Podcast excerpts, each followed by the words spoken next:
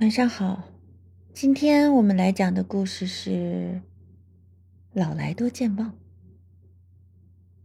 那晚，是一位亲戚来告诉祖父的一位表妹去世了。在所有人还没来得及反应之前，祖父已经豁然站起：“死了？怎么会？怎么会？”木然觉得自己的失态，全身回房，家人尽皆偷笑。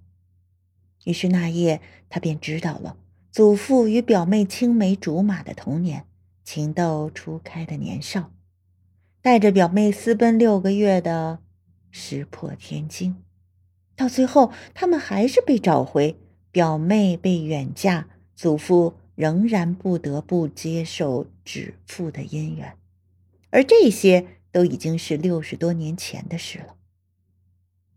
来人是请祖父参加葬礼的。第二天早上，父亲想去和祖父商量的时候，祖父却已经练太极去了。房门洞开，桌上薄薄一张纸，上面墨色淡淡的五个字叫“老来多健忘”。既然祖父已经淡忘，那又何必帮他想起？祖父便回绝了来人，从此家中不再提此事。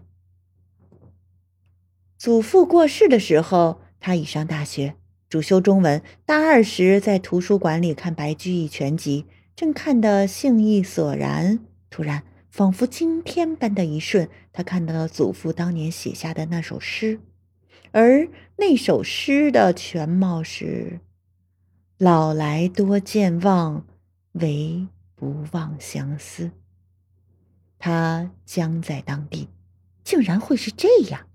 原来祖父一直记得六十岁的烟尘岁月抵不过初恋女子的一抹笑容，让祖父在余生的每一寸光阴里深深的铭记着。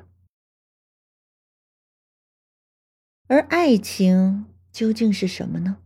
竟让八十岁的老人仍然在刹那间动容，忘了时光的远走，只因为是红颜弹指老。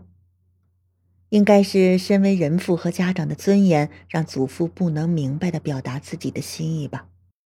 当祖父写下那句诗的时候，他会是多么的希望他的儿孙能够读懂。今日他终于是懂得了，可是，一切都已经太晚了。他只能在心中一遍遍的念着：“老来多健忘，唯不忘相思。”好像是念给天上的祖父听的。晚安，做个好梦。